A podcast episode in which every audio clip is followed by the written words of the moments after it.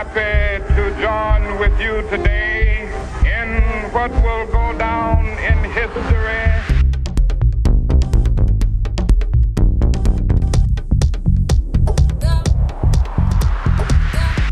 New Thinking.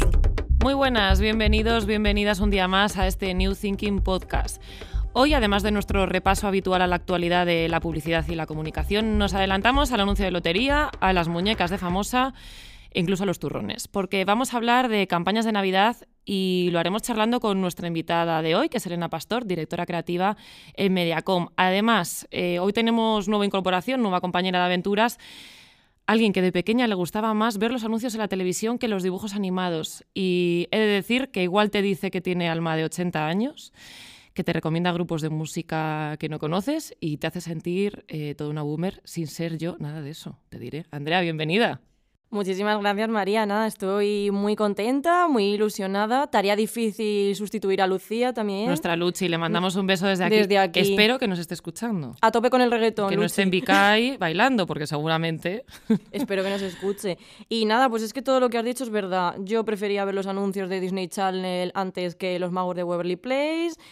No tengo TikTok, no tengo. Yo cuando mis amigas hablan, pues eso, si es que les digo que tengo 80 años y nada. O sea, no eres de challenge en TikTok. no, ni de bailecitos. O sea, a mí si me pasan algo de maquillaje, yo se lo compro, yo pa'lante, pero... O sea, tú eres consumidora del producto en sí, no eres de hacerte el challenge. Claro, a mí si me lo ponen, pues lo veo. Pero bueno, eso, que soy muy, soy más de Instagram, chica, ¿qué le voy a hacer? Bueno, muy bien. Pues nada, bienvenida a esta, a esta aventura. Eh, nueva compañera de aventuras, nuevo programa y mucho que contar, así que no perdemos más tiempo y vamos con todo. I am happy to join with you today in what will go down in history. Vamos a ir primero con una empresa que sigue apostando por la música en sus campañas y que está de enhorabuena porque como ya contamos aquí, son Gran Premio Nacional de Marketing 2021, Andrea. Pues sí, María, Bankinter, que como parte de su posicionamiento, el banco que ve el dinero como lo ves tú, nos vuelve a sorprender esta vez con otro anuncio, tus cuentas de rapa balada, con la música como hilo conductor, protagonizado por el grupo de Vicio. Sí. Empiezo con todo, cobrando el primero, invitando a la peña, probando lo bueno. Soy un papichulo viajando en mi carro, la vida sonríe, ya salí del barro, pero de repente ya estamos a 20 y es cuando mi flow comienza a perderse, la cuesta final se me hace empinada. Bueno, pues lo estábamos escuchando. Esta vez apuestan por el grupo madrileño, después recordemos de haber contado con la voz de él y de Miguel Poveda en anteriores spots. La canción escenifica algo que nos pasa, la verdad que a todos, el sube y baja de nuestra cuenta bancaria desde principio a final de mes. Y bueno, María, a mí esto es que no me puede representar más.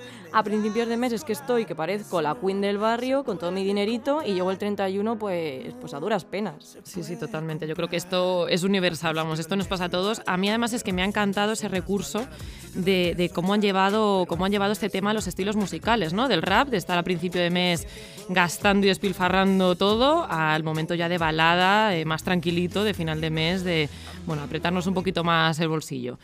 Una vez más, eh, Bankinter se pone en nuestra piel y yo creo que consigue conectar, como decías, perfectamente con el público a través eh, de, bueno, pues de ese claim ya, eh, ya habitual suyo de ver el dinero como tú lo ves.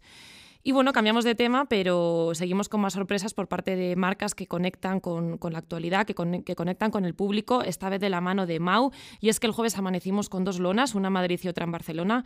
Andrea, cuéntanos, eh, que creo que tú eres bastante futbolera, además. Bueno, uy, es que no sabes lo que me gustan a mí estas cosas, ahora que venimos encima de la resaca del clásico. Y es que, bueno, Mau 5 Estrellas ha querido celebrar el primer Barça Madrid con aficionados en el estadio que ya era hora y teníamos muchísimas ganas tras la pandemia. Y bueno, ¿cómo lo ha celebrado? Pues con dos lonas gigantes en la Puerta del Sol de Madrid y en las Ramblas de, de, Barcelona. Bajo el lema Ganas de volver a vernos, la marca quiso transmitir la importancia de vivir estos encuentros juntos, ya que el fútbol no es lo mismo sin los aficionados en los campos. Y ya de paso hacíamos un guiñito a, a Joan Laporta. Con a la lona. A la, lona famosa, ahí en el Bernabéu.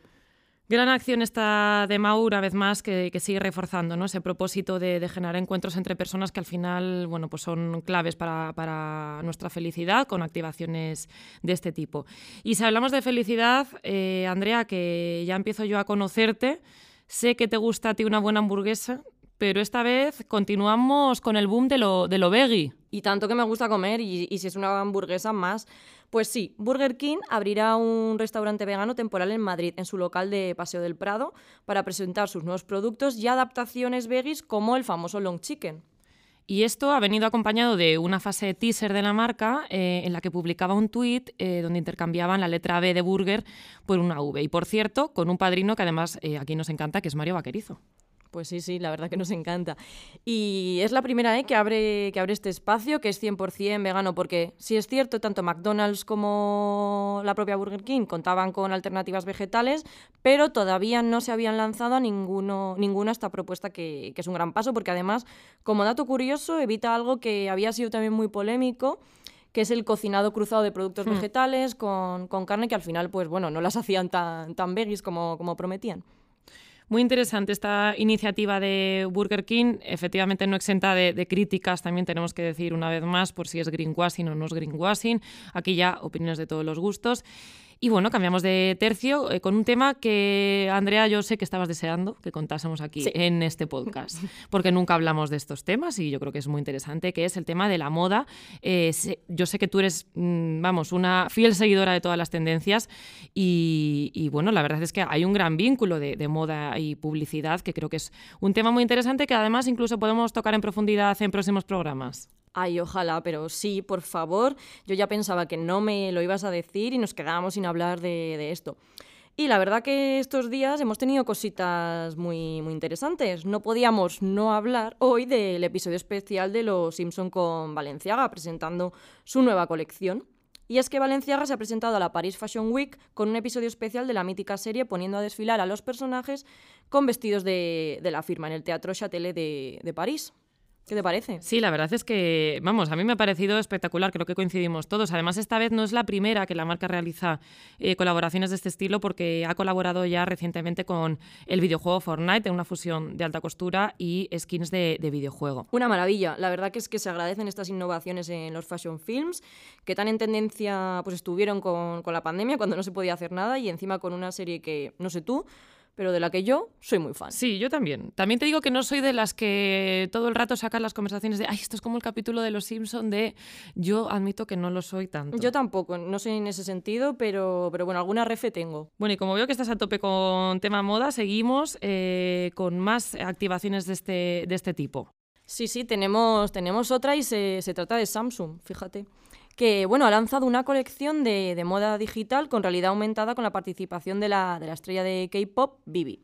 Y es que en su afán por engancharse con el público más joven, lanza esta colección dentro del Fan Mode. Es una función que incorporan varios modelos de, de Galaxy y que permite aplicar lentes de realidad aumentada de Snapchat a fotos y, y vídeos un territorio más el de la moda en el que Samsung vuelve a, adentrarse, ¿no? Y hablando de futuro y de nuevas tecnologías, vamos ahora con un branded elaborado con inteligencia artificial y que a mí me tiene loca, Andrea. Campari, Campari, la, marca de vermú italiana, asidua en el mundo del branded content, nos trae esta vez un branded cinematográfico al estilo del director Federico Fellini, utilizando ni más ni menos que como bien has dicho antes, inteligencia artificial. Since its creation in 1860, Campari has been at the forefront of innovation. El corto, Fellini Forward, que lo estábamos escuchando, inspirado en el famoso director, utiliza diferentes técnicas de inteligencia artificial como el aprendizaje automático para explorar el genio creativo del cineasta. Un cortometraje que, por cierto, está disponible en Amazon Prime Video. Qué, qué guay cuando, cuando las marcas se atreven a estas cosas, entrar en la industria de, del cine con su, con su propio contenido. Me dan ganas de ir al cine. Sí, mismo. la verdad es que además eh, este tándem eh, cine y publicidad, que, que, bueno, que ha estado bastante explotado, justo es un tema en el que hablaremos eh, ahora en breve con nuestra, con nuestra invitada. Y si antes hablábamos de imagen y sonido, vamos ahora con un formato que no para de crecer. Pues el formato, el formato audio, que, que no para de crecer aquí en España, y es que somos el país europeo con más oyentes. Según el estudio Audible Compass 2021, el 55% de los españoles escucha este tipo de, de, formatos, entre los que se encuentran audiolibros o, o podcast. Y nos siguen Italia, Reino Unido, Alemania y Francia. No sé si tú, María, eres más de, de libros tradicionales o te has pasado también a esto de los audiolibros. Que sé que Yo leer. admito que no va a sonar muy sostenible, pero soy más de libro tradicional. Yo necesito el papel, necesito tocar el libro y el olor al libro Eso a nuevo, que es uno de los mejores olores de este mundo. O sea, no, no, yo eh, ni el audiolibro, ni el libro en tablet, yo el libro en papel de toda la vida. Así soy. y terminamos esta sección eh, de noticias a lo grande con unos premios. Andrea, ¿con qué premios? Pues sí, sí, a, lo grande y tanto. Terminamos con los Ondas 2021, unos premios que nos han dejado a galardonados como Roberto Leal llevándose el premio a Mejor Presentador, a la Televisión Canaria por su cobertura sobre la erupción volcánica en La Palma, a Álvaro Morte como mejor actor protagonista por La Casa de Papel, otra vez por ahí La Casa de Papel, o el documental Eso que tú me das de Jordi Évole junto a, junto a Pau Donés.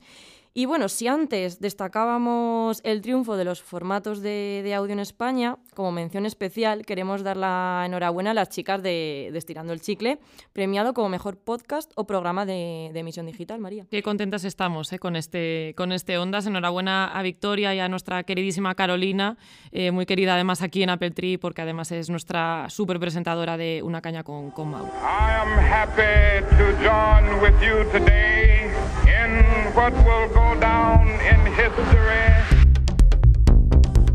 Bueno, y tenemos ya por aquí a nuestra invitada del programa de hoy con la que queremos hablar de campañas de Navidad, que bueno, está ya a la vuelta de la esquina, y es Elena Pastor, directora creativa de Mediacom. Pero a mí la verdad es que me gusta presentarla como una tía que dice que si hay vida después de la muerte, solo espera que allí también haya pinchos de tortilla con cerveza por 3,50 euros. Elena, bienvenida. Hombre, es que eso es un must ¿no? Ojo, de, eh. de la vida en general. Sí, sí. No entramos ya si con cebolla o sin cebolla, ya no entramos a este debate, ¿no? Bueno, yo tengo mi idea. no la quieres decir claras. por lo que sea, para no, generar hate. No, no, no, no tengo ningún problema. Es con cebolla de toda la Muy vida. bien, eres de las mías, muy y bien. poco cuajada. Pues bienvenida a este, a este New Thinking y a este, y, bueno, a este programa en el que queremos hablar de, de campañas de, de Navidad. Las campañas de Navidad tienen algo que al final hace que nos guste verdaderamente trabajar en ellas. Eh, no sé si es el reto en sí, si es eh, tratar de llevar un poco al consumidor y sorprenderlo una vez más con algo que, bueno, que al final siempre vamos un poco con el mismo contenido, si es porque eh, tenemos estas campañas ya dentro de nuestro imaginario desde siempre. ¿Tú por qué crees que es? A ver, yo creo que es más por lo último que, que dices. O sea, realmente todas las campañas de Navidad no han sido percibidas como publi eh, en sí. O sea, ya han, han traspasado cualquier límite y se han convertido en contenidos que, que son interesantes de consumir por todo el mundo. O sea, ¿quién no ha vivido una cena de Navidad con su abuela diciendo a ver quién sale este año en el anuncio de Freixenet? Sí. O de qué va a ir el anuncio de loterías de este año. O sea, se ha convertido en, en un tema de conversación más dentro de, de las propias cenas de Navidad. Entonces yo creo que todo eso lo venimos arrastrando y mamando a los publicitarios desde que éramos pequeñitos, independientemente de que quisiéramos o no ser publicitarios o terminar siéndolo. Y, y a día de hoy ya, cuando nos ofrecen trabajar en- dentro de una campaña eh, de, de Navidad, eh, lo percibimos como generar ese tipo de contenido que no tenga nada que ver con un spot o con lo que venimos haciendo en nuestro día a día. Y tenemos la oportunidad de mostrar las marcas mucho más alejadas del propio producto que estén vendiendo, con valores mucho más emocionales o mucho más diferentes a lo, a lo que vengan trabajando ellos a lo largo de- de- del año. Entonces nos venimos arriba y nos creemos cineastas, ¿sabes? En, esta, en estos Es momentos. peligroso esto, ¿eh? también te digo, ¿eh? lo de creerse Sí. cineasta de repente. Sí, pero bueno, de, de ilusión también se Sí, vive, ¿no? O sí. sea, reinventarse, ¿no? Sí. Durante tres semanas de campaña, por lo menos. Muy bien, y bueno, si hay una, creo que ya lo has comentado, lo de las emociones, si hay una materia prima clave que está presente en esta época, no son ni los décimos, ni el turrón, ni Cortilandia, ¿no? Sino lo que decías, ¿no? Las emociones que son un habitual en gran parte de las campañas. ¿Cómo recurrimos a ellas sin irnos a, a la lágrima fácil en este tipo de anuncios, que es más probable, y sino también pues profundizar verdaderamente en algo que sí que nos llegue un poco a todos? ¿Cómo, cómo lo hacéis? Eh, a ver, por todos es conocido que es más difícil hacer reír que llorar. Sí, sí, Entonces, sí. eh, sobre todo en estos momentos en el que todos estamos un poco premenstruales en Navidad, eh, ¿no? O sea, estamos como con la sensibilidad a flor de piel, echamos de menos a gente que se ha ido, eh, nos juntamos con gente que hacía un montón de tiempo que no veíamos, eh, ya estamos como más ñoños. La nostalgia llega a nuestras vidas, ¿no? Eh, justo, la, inunda la, la Sí. cena de Navidad al lado de los, de los langostinos. Eh, pero eh, creo que precisamente el poder tener la capacidad de salirnos de ahí y, y trabajar pues, el humor u otro tipo de valores más allá de la parte emocional, porque pueden estar ligados perfectamente, creo que nos permite hacer campañas que nos lleguen mucho más y que efectivamente que no recurramos eh, eh, a la lágrima fácil, que, que es lo, lo fácil. En tu caso, que bueno, que ya llevas unos añitos en el sector, eh, ¿qué insights soléis trabajar con clientes, independientemente de un cliente como puede ser loterías o puede ser turrones, sino a lo mejor un cliente más al uso, más ongoing, que de repente pues quiere hacer una campaña más destinada a época navideña y entiendo que tenéis que intentar saliros ¿no? de, de ese, pues lo que tú decías, la cena de Navidad de turno, la comida con amigos de turno, un poco, eh, ¿a qué, ¿en qué insights soléis trabajar un poco para sorprender, digamos, o para acudir a lo mejor a unos territorios que sean navideños, pero que se intenten alejar un poco de lo típico, ¿no? de lo habitual? A ver, eh, los insights navideños van a estar presentes siempre Claro. y es algo a lo que eh, podemos o no podemos recurrir en momentos determinados, porque sí que hay campañas y grandes campañas que han surgido de cosas completamente más gratuitas y que no tengan que ver con lo que todos entendemos, de eh, los regalos, eh, la familia, pues eso, los Reyes Magos, el Mm. turrón. pero sí que tienen que tener una presencia para hacer una campaña navideña lógicamente. El, el modo está en cómo lo hacemos. O sea, creo que si quieres hablar de Navidad, tienes que hablar de Navidad, esto está claro. Entonces hay cosas que no te las puedes saltar, pero la forma de, de hacerlo creo que es lo que hace que, que una campaña tenga interés o no lo tenga. El contexto en el que vivimos eh, muchas veces forma parte de la propia comunicación y de hacer, eh, de conseguir que eh, esa, eh, eh, ese anuncio, ese spot, sea relevante a nivel cultural o personal. Eh, pero lo que te decía antes, hay muchos eh, insights completamente gratuitos con los que nos vemos eh, todos de alguna forma ligados y con los que podemos jugar a nivel creativo para conseguir llegar pues eso, desde la parte de la emoción de la que hablábamos antes, o desde el humor, o, o- o desde cualquier punto, y enfocar al final la comunicación, pues, pues eso. O sea, pero los insights van a seguir, lo siento, lo siento. Se Y, mantienen. Sí, y en Navidad, pues el árbol, las bolas, las luces, van a seguir, lo siento. Bueno, ya que también nos has hablado un poco de ahora del proceso creativo y así hablamos un poco de tu historial, trabajaste para Fundación El Almendro en su campaña El Inspector Regalos en 2017. ¿Nos puedes contar un poco cómo fue el proceso, cómo trabajaste tú, el proyecto, un poco? Sí, eh, yo en ese momento estaba en una agencia dentro de un departamento un poco diferente. un- Entonces trabajamos de la mano con el equipo de creatividad y yo era la representante creativa dentro de un departamento que no sé cómo, cómo clasificarlo a día de hoy. Y molaba porque, claro, eh, íbamos a trabajar para el almendro. El almendro ya tenía un peso en, en Navidad que vuelve a casa, vuelve, vuelve a tu hogar. Hola. Ya hay referencia. Eh, claro, referencia o sea, pesos, sí. era, me están dando algo grande. Luego es cierto que era Fundación El Almendro, que no estoy menospreciando nada, pero, pero no era lo que, lo que teníamos que hacer. Y efectivamente, en, en, en este proyecto en concreto, tiramos de un insight muy manido a nivel navideño, que eran los regalos que dices que te gustan en ese momento por no quedar mal y que luego pues los tienes en, y perdón por lo que voy a decir, en el rincón de las putas mierdas de tu casa. O lo vendes por O los vendes por O lo Wallapop, vendes por Wallapop, todo, eh, sí. efectivamente. Antes no había estas oportunidades, tenías ese rincón dentro, dentro de tu casa. Eh, y, y entonces, pues eh, hicimos una cámara oculta en el que a través de un. Em, ¿Cómo se llama? Un Detector, un ¿no? Un detector de mentiras, sí, un detector de mentiras. eh, veíamos si les había gustado o no los regalos que, que ellos decían. Básicamente para llegar a, a lo que nosotros queríamos y que era que al final lo más importante dentro de, de las Navidades no es el regalo y que el mejor regalo es tener a la gente que quieres a, a tu lado. Entonces, al final la Fundación El Almendro eh, trabajaba sobre esto, trabajaba sobre traer a gente que llevaba mucho tiempo fuera para que en Navidades lo pasaran con sus familias, etcétera, etcétera. Entonces, ahí lo que, lo que hablábamos también un poco antes, no lo hicimos tanto desde la parte más emocional, ñoña que se puede esperar. Bueno, yo te diré que lo vi el otro día y volví a llorar otra vez. O sea. Sí, pero partía de algo como gracioso, Gracioso. Sí, con- sí, sí. para por eso os decía que luego el discurso lo podemos llevar a lo que queramos. que Lógicamente ahí tiene que haber una parte emocional para conectar un poco con, con este periodo.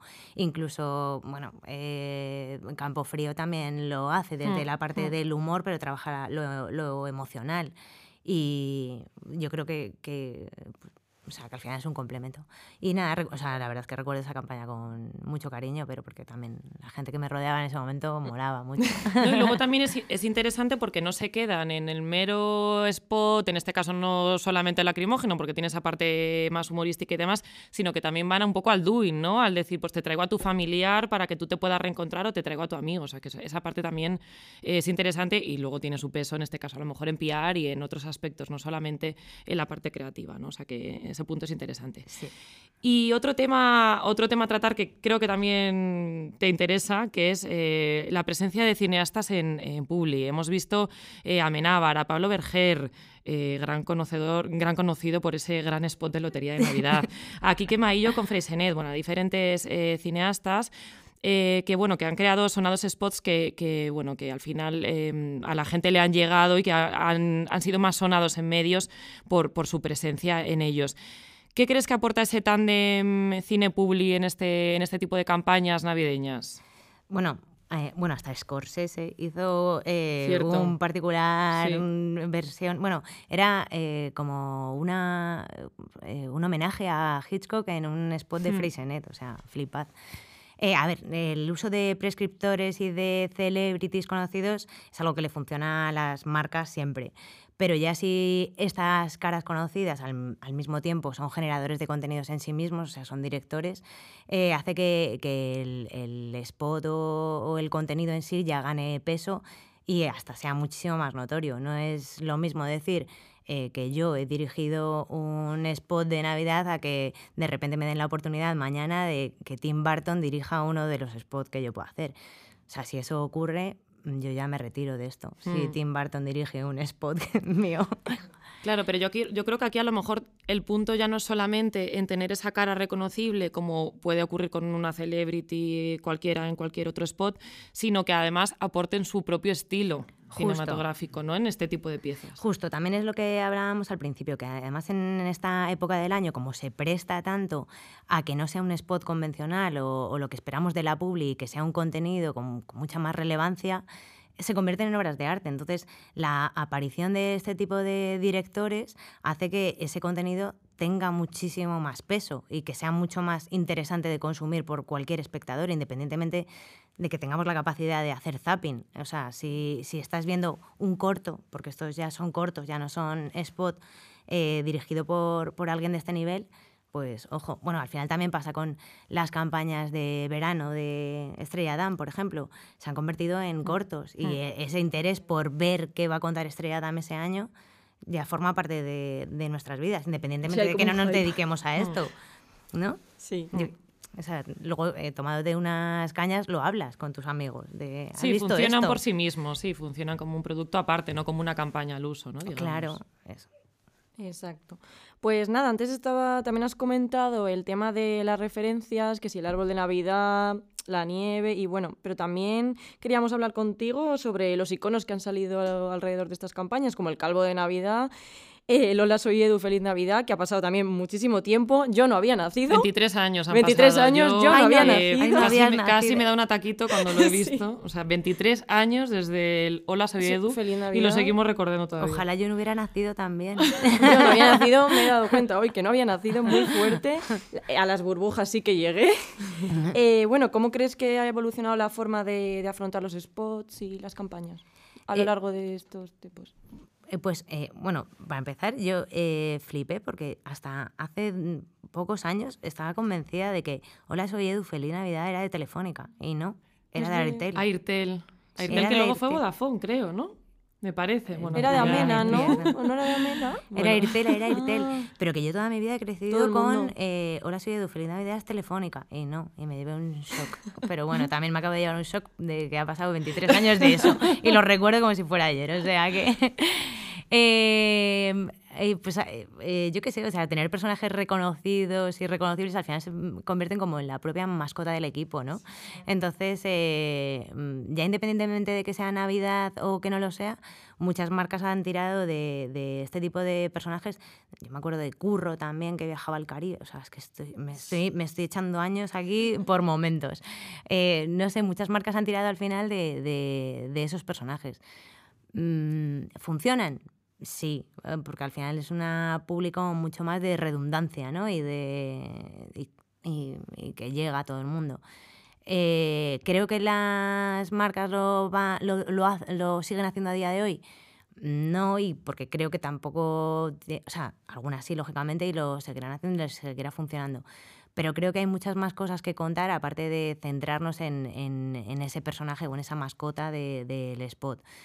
Eh, afortunadamente, pues eso, la, la y la comunicación va evolucionando. Eh, hay unas plataformas de contenido brutales en las que ya todos consumimos contenido a todas horas y en todos los sitios. Y, el contar cosas o el tener 30 segundos para poder contar algo mola mucho más que el hola soy Edu, feliz Navidad, hola soy... No, no es que no molara, ¿eh? que no digo que no, pero que creo que hay una evolución respecto a lo que contar y que, y que la gente luego hable, hable de ello, lo introduzca dentro de, de una conversación normal. Mm.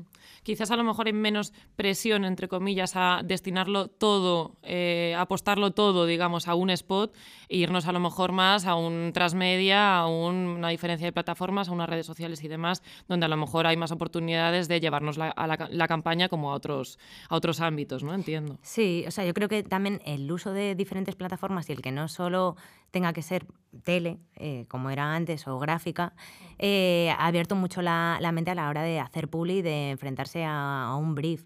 A lo mejor una campaña de Navidad, pues eso no tiene que tener su ventana en televisión. Y es una campaña de Navidad maravillosa y, es a través de una mecánica en social, en social media. O sea, que es que eh, creo que nos ha abierto tanto la mente que, es eso. No, no, nadie quiere ahora mismo apostar por una cosa en concreto. Eh, pero porque la, forma de consumir contenido en general es, es diferente, claro. Oye, el año pasado, bueno, por estas fechas eh, estábamos, bueno, pues eh, en plena pandemia, ¿no? Y, al haber estado tanto tiempo separados, digamos que se le puso relativamente fácil, entre comillas, ¿no? Eh, en bandeja, por decirlo de alguna manera, a los creativos a la hora de, tirar por, los insights o por la clave, digamos, de esta campaña, de las campañas de, Navidad del año pasado. No sé si tú tienes alguna en mente que recuerdes, que te gustase especialmente de las de Navidad de hace un año. Sí, a ver, eh, era evidente que algo había que hablar de todo lo que había pasado, porque, o sea, hmm. eh, nadie había vivido algo así, habíamos pasado por muchísimas cosas y, era evidente que, para tener esa relevancia cultural y, personal, las marcas tenían que hacer eh, un guiño, o por muy pequeño que fuera, a todo lo que habíamos vivido, porque había sido un año duro. yo me quedo con la de Campo Frío. Hmm. Eh, o sea, el, después de un año en el que todos habíamos tenido tanto miedo a la muerte y eh, a que murieran personas que tuviéramos cerca, etcétera, etcétera, hablar de la muerte de una forma tan natural mm, creo que me pareció muy acertado. Eh, y, y, o sea, y luego encima sabiendo lo que pasó con Quique San Francisco, o sea, mm. no sé, yo me quedaría con esa, o sea, sí, sin lugar a dudas. Bueno, ya para, para, este año, ¿con qué crees que nos vamos a encontrar en las campañas de esta Navidad? No sé si crees que vamos a seguir con la típica frase de Rúa Vieja, tenemos que vernos más, ahora que ya, ya se pueden hacer más cositas. No sé, ¿cómo lo ves tú? Eh, a ver, yo creo que ya todos estamos un poco cansados del momento pandémico y de todo lo que hemos pasado y de y yo creo que las marcas también están un poco cansadas de aprovecharse de, la propia situación. Creo que ya todos estamos mirando como para hacia adelante, aunque solo sea por mm, tener esperanzas de, que así sea, porque no sabemos realmente lo que, lo que puede pasar. Pero bueno, eh, todos tenemos una mente mucho más positiva de, de, lo que va a venir, lo que hemos mejorado, lo que hemos aprendido y que hay que tirar para adelante ante todo tipo de situaciones. Creo que las marcas van a apostar más por esta parte más positiva, pero vamos, no, así desde yo, ahora, ella, mis Fuster, ¿sabes? Eh, em, a mí, por lo menos, ya eh, no como, eh, o sea, como creativa o publicitaria, simplemente como, como consumidora, sí que me gustaría ver esos mensajes más positivos. Yo creo que en el momento ya en el que han abierto las discotecas y ya estamos todos mm, eh, con ese arranque, ¿no? estamos con el nervio puesto de y esto se está produciendo de verdad, creo que las marcas también quieren unirse a este, a este carro y dar ese mensaje positivo después de, de lo que venimos estampando. Totalmente. Mm. Pues nada, Elena, mil gracias por habernos acompañado en este programa. La verdad es que ha sido súper interesante contar contigo. Y nada, nos vemos en los bares, que ese es nuestro, ese es nuestro sitio. es donde vivimos. y con pincho de tortilla. Con cebolla. Con cebolla. Muy bien, muy bien. Todo de acuerdo. Mil gracias. Muchas gracias a los que nos escucháis. Harris Castillo en la producción, Ari en la técnica, María Quintana y yo en la redacción y locución. Muchas gracias, no olvidéis de ser New Thinkers y nos escuchamos.